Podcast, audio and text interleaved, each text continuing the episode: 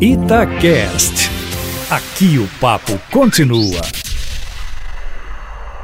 Embora alguns nomes já estejam sendo cogitados para uma possível composição com o prefeito Alexandre Calil, como é o caso do deputado Mauro Tramonte, que nega essa possibilidade, até porque fala-se no nome dele como possível cabeça de chapa, o que só será definido pelo partido PRB, o antigo PRB, há vários outros possíveis candidatos, como, por exemplo, o deputado Agostinho Patrus, presidente da Assembleia, o que significa dizer que há quase um ano das eleições é muito cedo ainda para qualquer especulação de maior sustentação.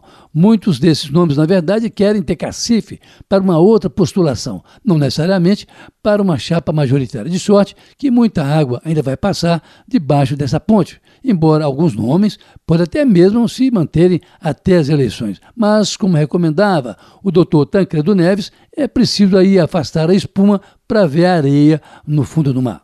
O que há de importante hoje no mundo político, Aline e Eustáquio, é essa disputa entre o Senado da República e a Câmara dos Deputados para a volta da prisão após a segunda instância, com cada uma das duas casas do Congresso querendo manter o protagonismo da iniciativa.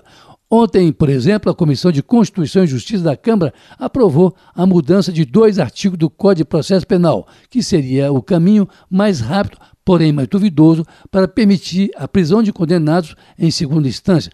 Na verdade, um projeto que tem nome e sobrenome, é o ex-presidente Lula.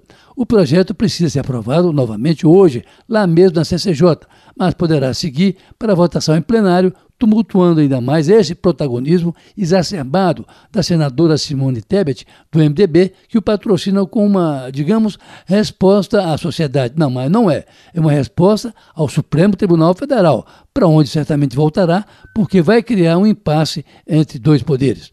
Além do mais, ontem o presidente do Senado, Davi Alcolumbre, voltou a dizer que não vai atropelar a planilha de votações criada pelo deputado Rodrigo Maia, já que na Câmara corre um outro projeto, esse de reforma constitucional, que também pretende fazer prevalecer a prisão após a condenação em segunda instância, também com nome e sobrenome, o ex-presidente Lula.